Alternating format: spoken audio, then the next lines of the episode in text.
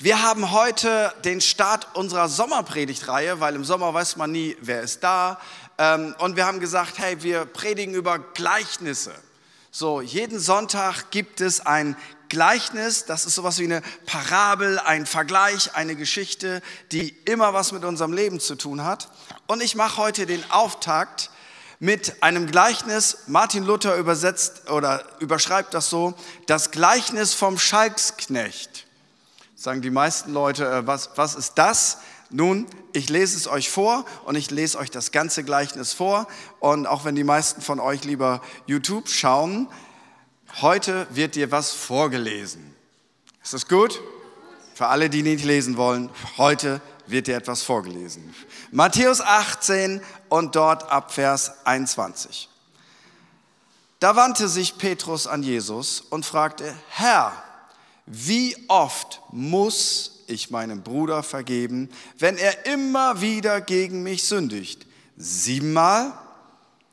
Nein, gab Jesus ihm zur Antwort, nicht siebenmal, sondern 77 Mal.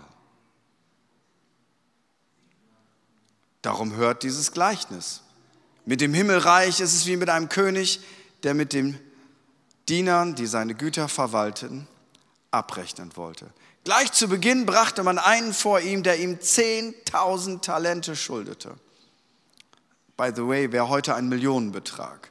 Und weil er nicht zahlen konnte, befahl der Herr ihn mit Frau und Kindern und seinem ganzen Besitz zu verkaufen, um mit dem Erlös die Schuld zu begleichen. Der Mann warf sich vor ihm nieder und bat auf Knien, hab Geduld mit mir, ich will dir alles zurückzahlen. Da hatte der Herr Mitleid mit seinem Diener, er ließ ihn frei und auch die Schuld erließ er ihm. Doch kaum war der Mann zur Tür hinaus, da traf er einen anderen Diener, der ihm hundert Dinare schuldete. Er packte ihn an der Kehle, würgte ihn und sagte, bezahle, was du mir schuldig bist. Da warf sich der Mann vor ihm nieder und flehte ihn an. Hab Geduld mit mir, ich will es dir zurückzahlen. Er aber wollte nicht darauf eingehen, sondern ließ ihn auf der Stelle ins Gefängnis werfen, wo er so lange bleiben sollte, bis er ihm die Schuld zurückgezahlt hätte. Als das die anderen Diener sahen, waren sie entsetzt. Sie gingen zu ihrem Herrn und berichteten ihm alles. Da ließ sein Herr ihn kommen und sagte zu ihm, du böser Mensch, deine ganze Schuld habe ich dir erlassen, weil du mich angefleht hast. Hättest du da nicht mit dem anderen Diener nicht auch Erbarmen haben müssen, so wie ich mit dir Erbarmen hatte? Und voller Zorn übergab ihn der Herr den Folterknechten, bis er ihm alles zurückgezahlt hätte, was er ihm schuldig war. So wird auch mein Vater im Himmel jeden von euch behandeln, der seinem Bruder nicht von Herzen vergibt. Ich versuche dieses Gleichnis in unser Leben zu übertragen. Ich spule noch mal richtig weiter zurück, weil wir sind alle Menschen, wir haben alle äh, ganz ähnliche Ansätze im Leben. Und irgendwann mal gab es einen Menschen, der hieß Lamech, den kennt ihr nicht persönlich, ihr seid doch nicht mit ihm verwandt, aber der hat etwas geprägt und etwas ausgedrückt, was die meisten von uns schon mal gefühlt und gelebt haben, weil er ist der Erfinder von etwas, das nennt man heute Rache. Rache heißt jetzt nicht nur ähm, Blutrache, so du hast jemand aus meiner Familie umgebracht, jetzt mache ich das auch bei deiner Familie, sondern Rache meint einfach, du hast mich verletzt, du hast mir wehgetan, innerlich oder äußerlich, und das Ergebnis wird sein, ich werde dich jetzt auch verletzen. Das hat ein Mann namens Lamech erfunden. Der hatte ein paar Frauen und by the way hat er den Frauen das angekündigt. 1. Mose 4, Vers 23. Und Lamech sprach zu seinen Frauen. Ist immer schlecht, wenn man Frauen hat. Aber anyway, Ada und Zilla, und wenn die dann auch noch so heißen, aber ganz egal. Ada und Zilla, höret meine Rede. Ihr Frauen Lamechs, merkt auf, was ich sage. Einen Mann erschlug ich für meine Wunde und einen Jüngling für meine Beule. Kein soll siebenmal gerecht werden, aber Lamech 77 Mal. Jetzt weißt du auch, woher die Zahlen kommen in diesem Gleichnis von sieben und 77. Und in der Parallelstelle sagt Jesus 70 mal sieben. Das macht, by the way, 490. Das kriege ich auch noch hin. Jetzt kommen wir zurück in diese Geschichte. Also, Lamech hat was erfunden, was für uns alle ein Teil unseres Lebens ist. Zurück zu dieser Geschichte. Petrus kommt zu Jesus und er stellt ihm eine Frage. Und ich weiß nicht, ob du das kennst. Ich kenne das aus meinem Berufsleben sehr gut. Ich bin ja Pastor. Und Petrus kommt zu Jesus und sagt, Herr, wie oft soll ich meinem Bruder vergeben, der mich verletzt hat? Wenn das eine wirkliche Frage gewesen wäre, hätte er jetzt einen Punkt gemacht, beziehungsweise ein einfaches Fragezeichen. Macht er aber nicht, sondern er beantwortet die Frage schon. Das meine ich damit, das kenne ich sehr gut. Leute stellen mir eine Frage, sie wollen aber gar keine Antwort haben, sondern sie beantworten mit ihrer Frage sich schon selber und wollen dann, dass ich sage, ja genau, so sehe ich das auch. Das ist aber keine Frage. Und so eine Art von Frage hat Jesus jetzt mit Petrus. Ähm, ja, also Petrus kommt und sagt, Jesus, ich habe eine Frage. Und Jesus sagt, ja, frag doch mal los. Ich antworte doch immer gerne, kennst mich doch. Jesus, wie oft muss ich eigentlich meinem Bruder vergeben? Und dann liefert er die Antwort schon mit. Siebenmal? Hatte auch Lamech gelesen, aber der wusste auch noch was anderes. Damals, zur Zeit der Rabbiner, das waren die Prediger von damals, lehrte man Folgendes. Wenn jemand dich verletzt, wenn jemand dir wehtut, dann musst du dreimal vergeben. Dann ist gut. Das heißt, die Latte für Spiritualität, für geistliche Leute, für gottgläubige Leute lag bei drei. Also wenn Debbie jetzt dreimal zu mir sagt, Idiot, ich vergebe dir, Idiot, ich vergebe dir, Idiot, ich vergebe dir, Idiot, klatsch um das mal so bildlich zu machen. Das wird sie natürlich nicht machen. Ähm, wenn, wird sie das bei David machen, aber nicht bei mir. Aber anyway, dreimal. Also da liegt die Latte. Dreimal. Für geistliche Leute, für spirituelle Leute, dreimal. Und wenn du das jetzt im Kopf hast, dann verstehst du Petrus, der sagt, Herr, wie oft muss ich vergeben? Siebenmal. Also der Weltrekord liegt bei drei. Und Petrus verdoppelt das mal eben und legt noch einen drauf und er sagt damit letztendlich, Herr, all diese anderen Leute sind bereit, dreimal zu vergeben. Ich, Petrus, wäre bereit, siebenmal zu vergeben. Also morgen liegt die Latte bei drei. Während Petrus mit Jesus spricht, liegt die Latte bei sieben. Und jetzt denkt Petrus, jetzt gibt es mal so ein richtiges Lob von Jesus.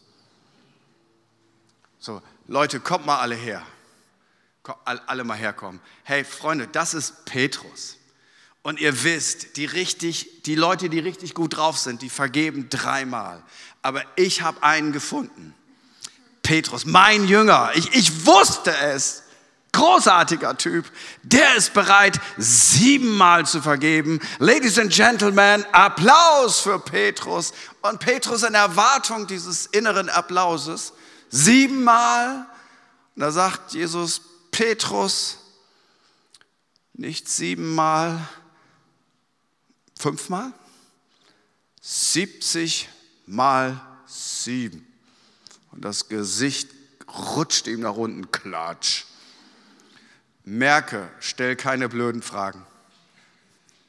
Weißt du, lass das einfach so. Dreimal ist doch klasse, oder? Siebenmal. Jetzt, weißt du, heute Morgen waren wir bei dreimal und am Ende des Tages sind wir bei 490 Mal. Und Petrus dachte, ab jetzt frage ich gar nichts mehr. Wer weiß, was Jesus dann sagt. Jetzt geht, Jesus dreht das Gesetz von Lamech um, der sich 70 und siebenmal und x-mal rächen will und dreht das auf 490. Und ich habe mich gefragt, warum sagt Jesus, wir müssen zur Not 490 Mal vergeben.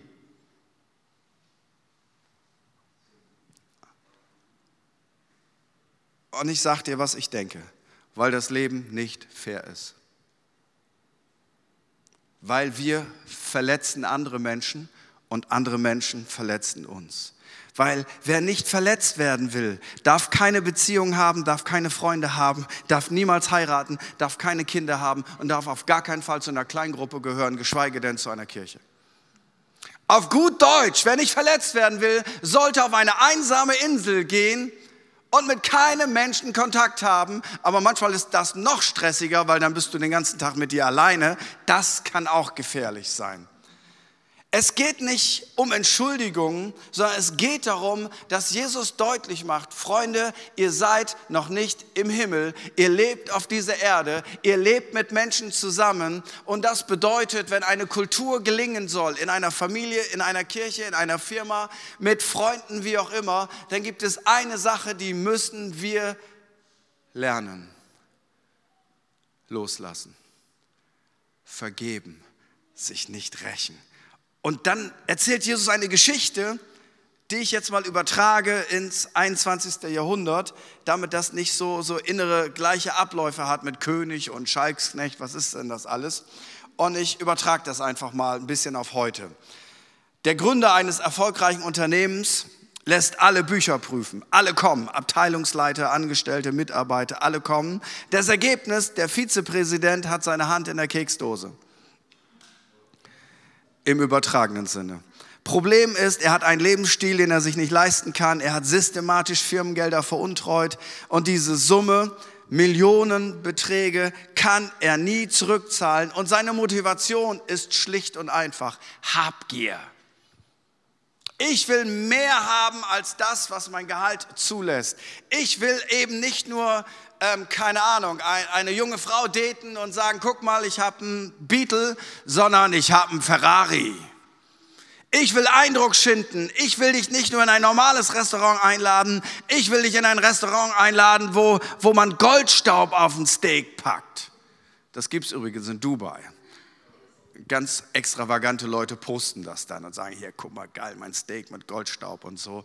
Und ich denke, was für Komplexe musst du haben, damit du das postest? Gibt es nicht irgendeinen anderen Grund? Aber anyway, wir sind ja alle gleich. Der kleine Goldstaubfreak ist ja in jedem von uns. Ähm, wie auch immer. Er war habgierig. Er, er hat einfach Geld geklaut. Er hat es seiner Firma weggenommen. Und er muss vor den Vorstand, die Aktionäre, keine Tricks, kein Schlupfloch. Und zur Zeit von Jesus bedeutete das Sklaverei für die ganze Familie. Das heißt, du, deine Frau und deine Kinder sind ab jetzt Sklaven, bis das Geld zurückgezahlt wird. Problem ist, bei paar Millionen Euro heißt das ein ganzes Leben lang Sklaverei. Stell dir mal vor, du bist verheiratet und du sagst, Schatz, ich habe eine Nachricht für uns, ab morgen sind wir Sklaven. So, weh, dafür habe ich gebetet. Das ist, das, das, da habe ich immer von geträumt. Äh, und er denkt, ich habe keine Chance, aber er, er, er macht einen Schuss ins Blaue. Seine Chancen stehen 0 zu einer Milliarde. 0 zu einer Milliarde. Das passiert nicht. Weil das System ist ganz einfach. Und das System gilt bis heute. Also, das ist das System. Du hast Schulden, du bezahlst. Easy, oder? Du hast Schulden, du bezahlst. Du hast Schulden, ich bezahle nicht. Du bezahlst. Wenn du so einen Lifestyle haben willst, den du nicht leisten kannst, ich zahle nicht. Du hast Schulden, du bezahlst. Das ist bis heute überall so, oder? Oder kennst du irgendwelche Firmen, die, die das anbieten und sagen, wir übernehmen ihre Schulden für lau, für nichts, weil wir dich so sehr lieb haben? Nein, du hast Schulden und du bezahlst. Und wenn du nicht bezahlen kannst, weil du nicht kreditwürdig bist, weil du kein Geld hast, wie auch immer, dann wendet man sich manchmal an Leute, die Geld verleihen.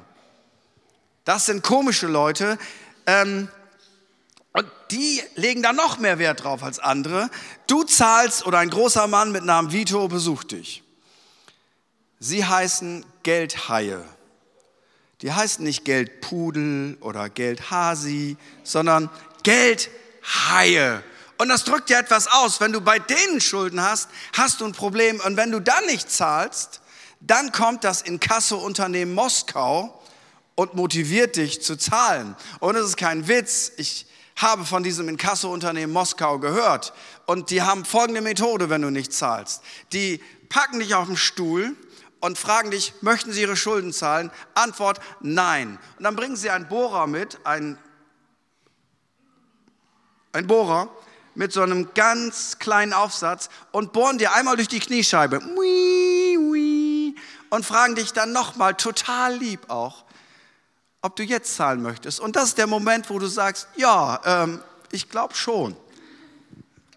Das sind alles keine Witze, das ist serious. Nun, die Szene im Vorstandszimmer ist einfach. Die Leute denken lächerlich, Junge, verschafft dir doch einen besseren Abgang. Der Alte ist gerissen, der ist clever. Und auf einmal werden die Augen vom Chef glasig und er sagt, du musst nicht ins Gefängnis, keine Schulden, Annullierung, du musst gar nichts bezahlen. Und alle denken, der Chef ist wahnsinnig. Der erlässt diesem Idioten seine ganze Schuld. Wer, wer zahlt denn jetzt? Und der Chef führt ein neues System ein. Und dieses neue System lautet, du hast Schulden, ich zahle.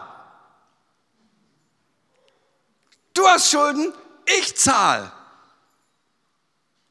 Und ich denke, das ist mal ein cooles System. Du hast Schulden, ich zahle. Das ist ein richtig, das ist ein perfekter Chef.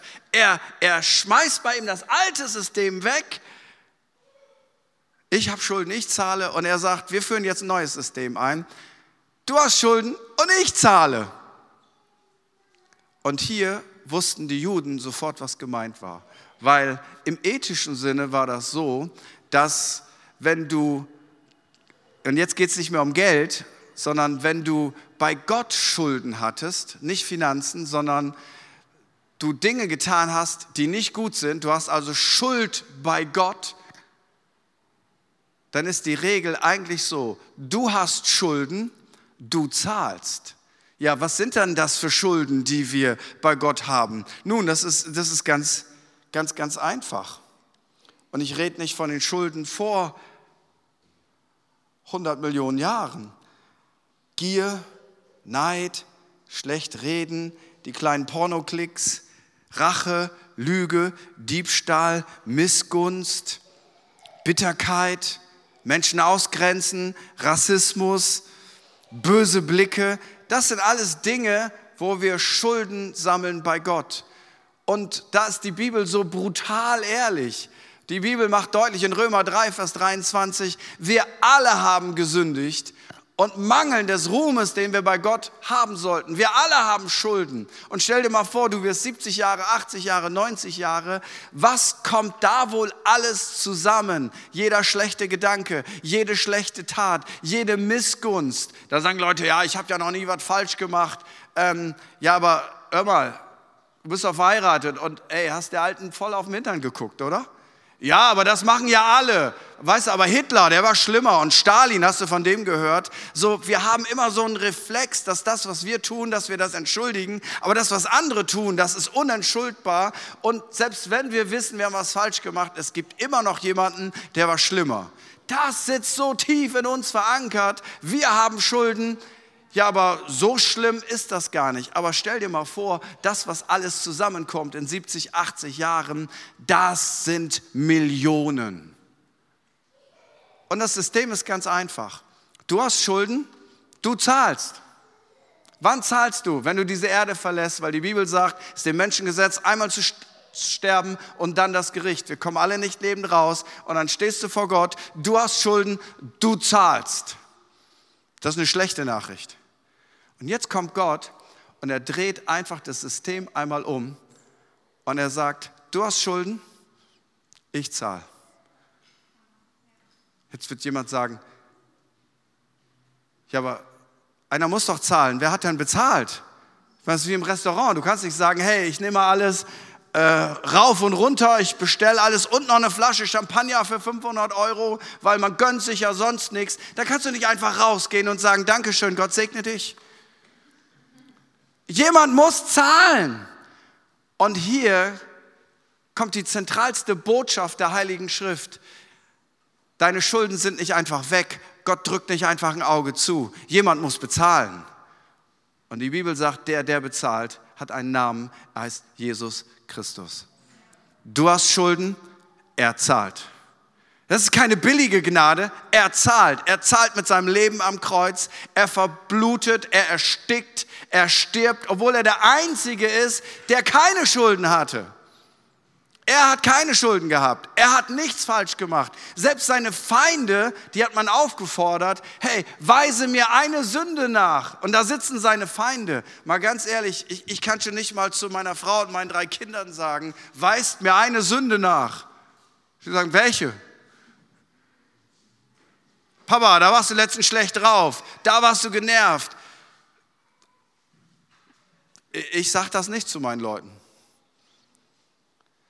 Aber Jesus hat keine Schulden und er zahlt. Freunde, das ist der beste, das ist Best Deal in Town. Du hast Schulden, er zahlt. Deswegen heißt das Evangelium. Gute Nachricht ist das deutsche Wort dafür. Das ist eine gute Nachricht, ein komplett neues System. Du hast Schulden, er zahlt. Ich finde das begeisternd. Weißt du was? Du hast Schulden in der Vergangenheit, in der Gegenwart oder in der Zukunft. Er hat schon alles bezahlt. Und das heißt ja nicht, dass ich sage, ach, wenn er jetzt bezahlt hat, dann kann ich mal richtig auf den Putz hauen. Wer das so denkt, der hat ja Gnade überhaupt nicht verstanden. Aber was für eine gute Nachricht. Du hast Schulden, er zahlt. Er zahlt. Er hat ein für alle Mal gezahlt. Und jetzt sagt er nur, eine Bedingung gibt es, weil du kannst das ja dir nicht erkaufen. Könntest du bitte diese Kultur jetzt in dein Leben einbauen? Jemand hat Schulden bei dir? Ja, das wird passieren. Er zahlt. Keine Rache. Keine Rache. Ja, aber jemand muss für Gerechtigkeit sorgen. Ich werde immer nervös, wenn Christen über Gerechtigkeit sprechen. Ich verstehe Gerechtigkeit, ich verstehe auch soziale Gerechtigkeit, ich bin ein Fan von sozialer Gerechtigkeit, ähm, aber manchmal verbirgt sich hinter dem Schrei nach Gerechtigkeit einfach nur Rache. Das ist doch nur gerecht. Weißt du, was gerecht ist? Gerecht ist folgendes. Du hast Schulden und du zahlst. Das ist gerecht. Ungerecht ist, du hast Schulden und Jesus zahlt. Das ist ziemlich ungerecht, aber das ist Gottes Gerechtigkeit. Die tickt so anders als unsere Gerechtigkeit. Gerecht wäre, du zahlst. Ungerecht ist, der, der nichts gemacht hat, hat bezahlt. So, Gottes Gerechtigkeit sagt, Menschen werden bei dir Schulden haben. Das ist nicht zu vermeiden. Es wird passieren. Ich meine nicht monetär, ich meine emotional, ich meine mit Worten, ich meine mit Taten. Und Jesus sagt, du musst dieses System durchbuchstabieren, weil wer Schulden hat bei dir, er zahlt. Du rächst dich nicht, sondern du lässt los, weil wir leben jetzt in einer Kultur, die komplett anders ist. Jeder Mensch hat Schulden, Jesus bezahlt. Das nennt sich Vergebung. Deswegen ist das tägliche Gebet, vergib uns unsere Schuld, so wie wir vergeben unseren Schuldigern. Jetzt fragst du, was bedeutet das? Was ist Vergebung? Vergebung ist nicht sich entschuldigen. Sich entschuldigen ist sehr gut. Wir entschuldigen verständliche Fehler, Anfängerfehler, Babylärm für Bayern München sein, solche Sachen vergeben wir. Aber Vergebung heißt auch nicht Sünde gut zu heißen, so zu tun, als ob es nicht schlimm wäre. Nein, Vergebung geschieht, wo es eigentlich unentschuldbar ist. Vergebung heißt nicht vergessen. Vergebung muss da hinein, wo wir nicht vergessen können. Vergebung bedeutet nicht, es ist alles ausgelöscht von deiner Festplatte, sondern Vergebung bedeutet, der Schmerz, der dahinter steckt, der Stachel, der da drin ist, der ist rausgezogen. Du kannst immer noch an deinen Schmerz denken, aber der Stachel ist weg. Es macht dein Leben nicht mehr kaputt. Es absorbiert nicht mehr deine Energie. Es führt dich nicht zu Zwangsgedanken. Du merkst dann, dass Vergebung gegriffen hat, wenn der Stachel in deinem Herzen raus ist. Vergebung heißt auch nicht automatisch Versöhnung. Es das heißt nicht, ich muss mich dann halt nochmal schlagen lassen von meinem gewalttätigen Mann. Und der, den untreuen Geschäftsführer, den stellen wir wieder ein, dann kann er noch eine Million klauen. Das heißt das nicht. Vergebung ist einseitig und zur Versöhnung gehören zwei.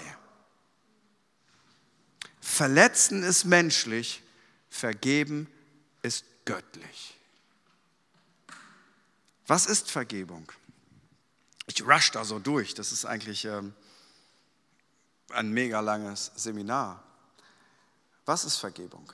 Es ist die Entscheidung im Kopf, ich werde mich nicht rächen. Und hier, warum betone ich das im Kopf? Weil die, die christlich sozialisiert unter uns sind, die würden nie mit ihren Taten sich rächen. Aber im Kopf, um ehrlich zu sein, habe ich mich im Kopf ganz oft gerecht. Ich wusste, ich kann ihm nicht sagen, eigentlich finde ich, du bist ein absoluter Idiot, ein Trottel, ein Spinner, du bist richtig bekloppt. Das kann ich ja nicht sagen, oder? Ich meine, stell dir das mal vor, ich sage das zu jemandem, der kommt ja nie wieder in die Kirche. Und der Nachbarpastor ruft an, hey toll, wir haben einen super Mitarbeiter gefunden, danke, dass du ihn rübergeschickt hast. Das, das, das, das geht ja nicht. Also habe ich einen Weg gefunden, mich zu rächen, ohne mich zu rächen, und zwar im Kopf. In meiner Fantasie habe ich mir das Gespräch vorgestellt, wie ich jemand mal so richtig zusammenfalte und alles sage, was ich nicht sagen darf. Ja, genau. Und weißt du, was Vergebung bedeutet? Vergebung bedeutet, du guckst dir diesen Film im Kopf nicht mehr an. Du drückst auf Aus, sagst Nein. Weil aus der Gehirnforschung wissen wir Folgendes. Das Gehirn versteht den Unterschied nicht zwischen dem, was du real erlebst in Gesprächen und zwischen deinen imaginären Fantasiegesprächen. Für das Gehirn ist alles real. Es visualisiert das und es ist alles real. Und die Gefühle, die entstehen, sind total real. Da kommt Bitterkeit, Wut und Hass, obwohl du mit gar keinem redest. Und das Gehirn speichert das ab als das, was es eigentlich nicht sein sollte. Vergebung bedeutet, wir sehen und fühlen neu. Wir reduzieren den Menschen nicht nur auf sein Fehlverhalten, sondern berechnen das eigene mit. Und Vergebung bedeutet, du wünschst dem anderen Gutes. Und es ist okay, wenn jemand etwas Nettes über sie, ihn, über die Gemeinde sagt, ohne dass du das ergänzen musst. Das habe ich manchmal gehabt für Leute, die ich total blöd halte und jemand sagt was Gutes über diese Person, da war dieser Reflex da, aber weißt du das auch? Und Gott möchte, dass wir diese Kultur der Gnade lernen. Jemand darf gute Dinge über Leute sagen, die uns wehgetan haben. Ich muss denen nicht das andere Bild noch malen, weil ich will neu sehen und fühlen. Vergebung ist ein Wunder. Wenn es geschehen ist, dann merkst du es. Ohne Vergebung gehen Gemeinden, Ehen, Familien und Kleingruppen auseinander. Und versteht mich nicht falsch, es gibt Leute, die haben ein Megatrauma erlebt. Missbrauch, Vergewaltigung, whatever. Da sage ich nicht, dass es ein einfacher Prozess ist. Eins, zwei, drei, vier und dann ist gut. Ich weiß, all das, was ich hier beschrieben habe, kann dann zwei, drei, vier, fünf Jahre dauern. Viele Gespräche, viel therapeutisches Arbeiten. Verstehe mich nicht falsch, ich will nicht platt rüberkommen.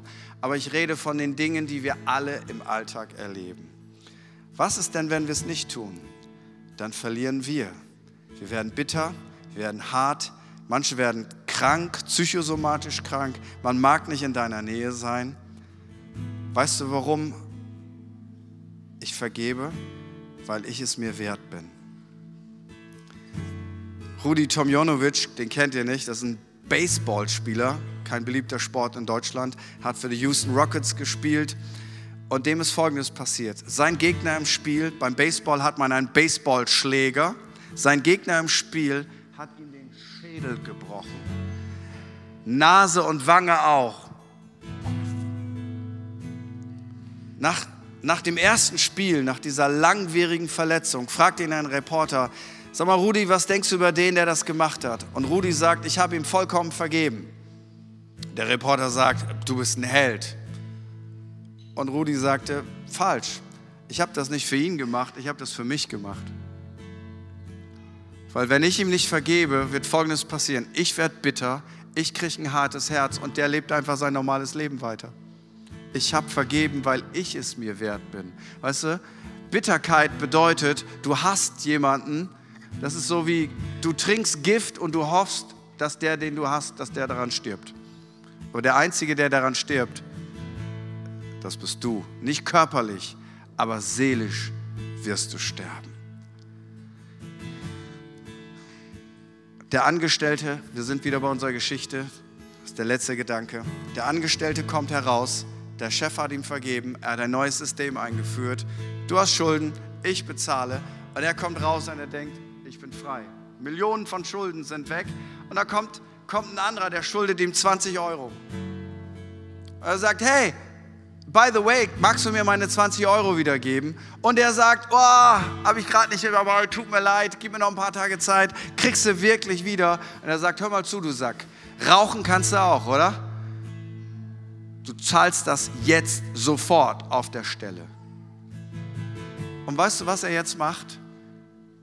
Er führt wieder ein neues System ein. Dieses System lautet so, du hast Schulden und du zahlst. Ist vollkommen in Ordnung. Zahl deine 20 Euro. Aber jetzt gilt das System auch wieder für ihn. Er hat Schulden und er muss bezahlen, weil er hat das andere System abgelehnt. Und Jesus sagt, genau das ist es, wenn wir nicht lernen, loszulassen, uns zu vergeben. In dem Moment müssen wir wieder vor unsere eigenen Sünden gerade stehen. Und das bedeutet im Alltag Folterknechte. Das heißt, wir werden krank, wir werden bitter, unsere Gesichtszüge kippen nach unten, wir werden hart. Alle merken das, manchmal außer wir selber. Und am Ende wollen Menschen nicht mehr gerne in unserer Umgebung sein, weil wir einfach harte, bittere Menschen geworden sind. Deswegen sagt die Bibel, mehr als alles andere, bewahre dein Herz. Wenn du alt werden möchtest und du möchtest, dass Menschen gerne mit dir unterwegs sind, musst du dein Herz bewahren. Du darfst nicht bitter werden. Lass uns aufstehen.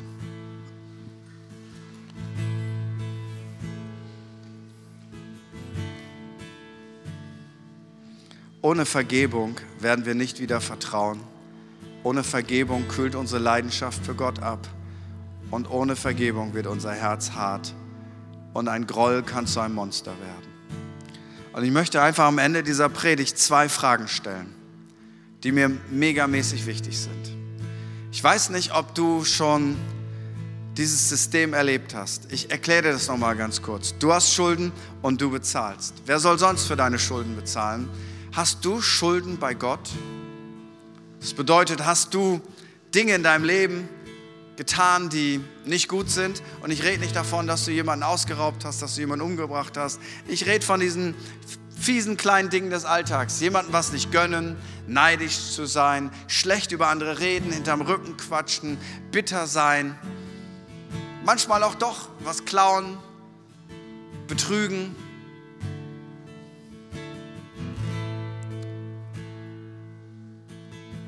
ehebrecherische Fantasien pflegen. Weißt du, wir alle sind schuldig geworden. Und du musst dafür zahlen. Und der Tag der Abrechnung ist, wenn du diese Erde verlässt. Und hier kommt Jesus und er sagt, ich biete dir ein neues System an. Du hast Schulden, ich weiß, aber ich liebe dich so sehr. Und deine Schulden, die stoßen mich nicht ab, sondern ich liebe dich so sehr, dass ich bereit gewesen bin, die Rechnung zu bezahlen mit meinem Tod. Ich habe alles bezahlt und ich biete dir das an. Ich habe eine gute Nachricht für dich. Du darfst in ein neues System kommen. Du hast Schulden. Ich habe alles bezahlt. Und ich möchte dich fragen, hast du dieses System schon angenommen? System ist nicht das richtige Wort, aber wahrscheinlich versteht ihr, was ich meine. Das ist das System der guten Nachricht. Das ist das Evangelium. Das ist die beste Nachricht der Welt. Wir haben Schulden und Jesus hat sie alle bezahlt. Wir müssen nicht in unseren Schuldgefühlen stehen bleiben, in unserer Selbstverachtung, in unserem Schmutz, unserem Dreck, sondern Jesus hat alles bezahlt. Wir können frei sein von dem, was wir falsch gemacht haben und frei sein von dem, was es in unserem Leben kaputt gemacht hat, weil er ist in der Lage, unser Herz wiederherzustellen. Und ich möchte einfach fragen, während für einen kurzen Moment alle Augen geschlossen sind, ich möchte einfach fragen, gibt es irgendjemand, und ich frage dich das anstelle von Jesus Christus, gibt es irgendjemand, der sagt, das ist eine großartige Nachricht, ich möchte dieses System für mein Leben haben. Ich habe Schulden, aber Jesus hat alles bezahlt. Wie großartig. Du musst es nur annehmen und akzeptieren und vertrauen.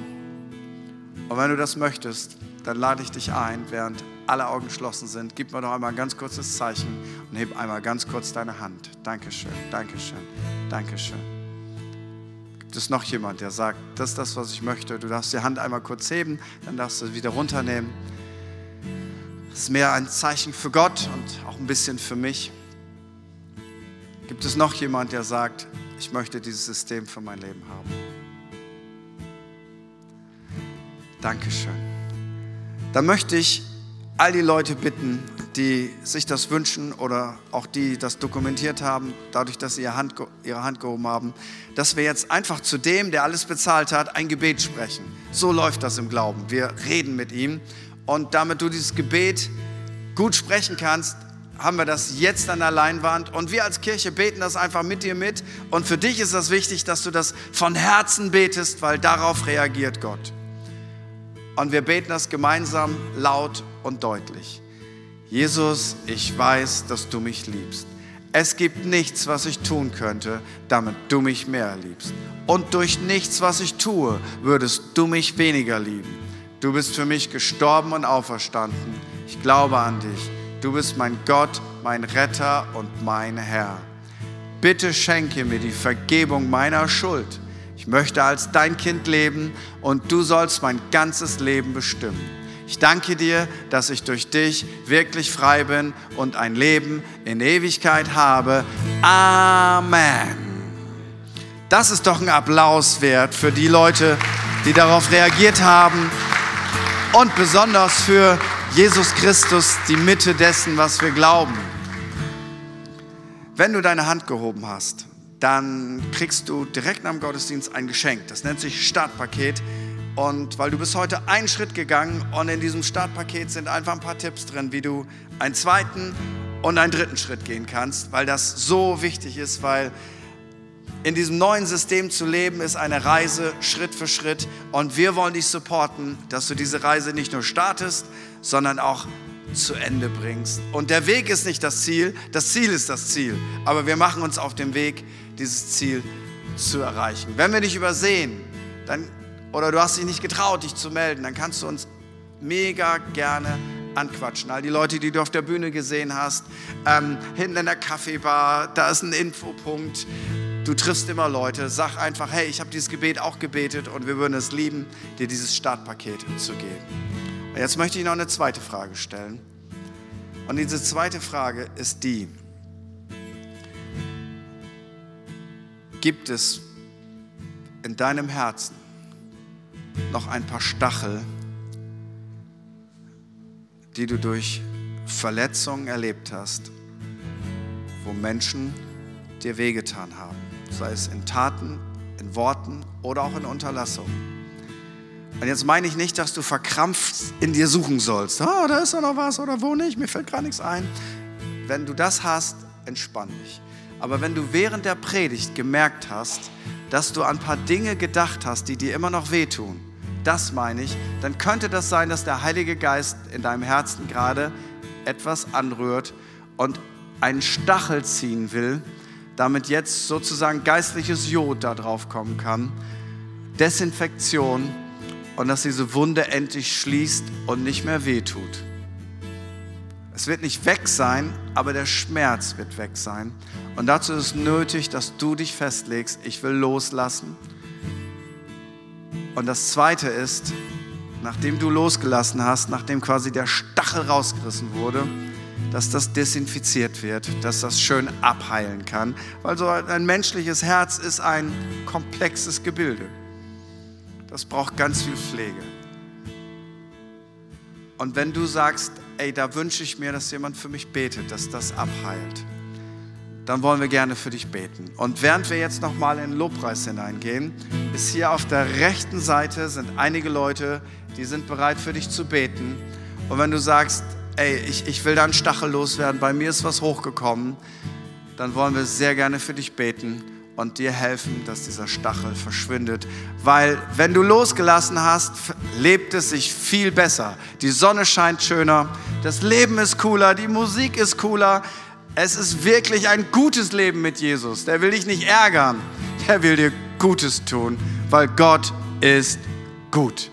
Also alle die, die sich das wünschen, gehen jetzt zu meiner Rechten, zu den Betern und ihr seid so lieb und nehmt uns nochmal in den Lobpreis Gottes mit hinein. Und Timo, ich blicke zu dir auf. Was für ein Moment.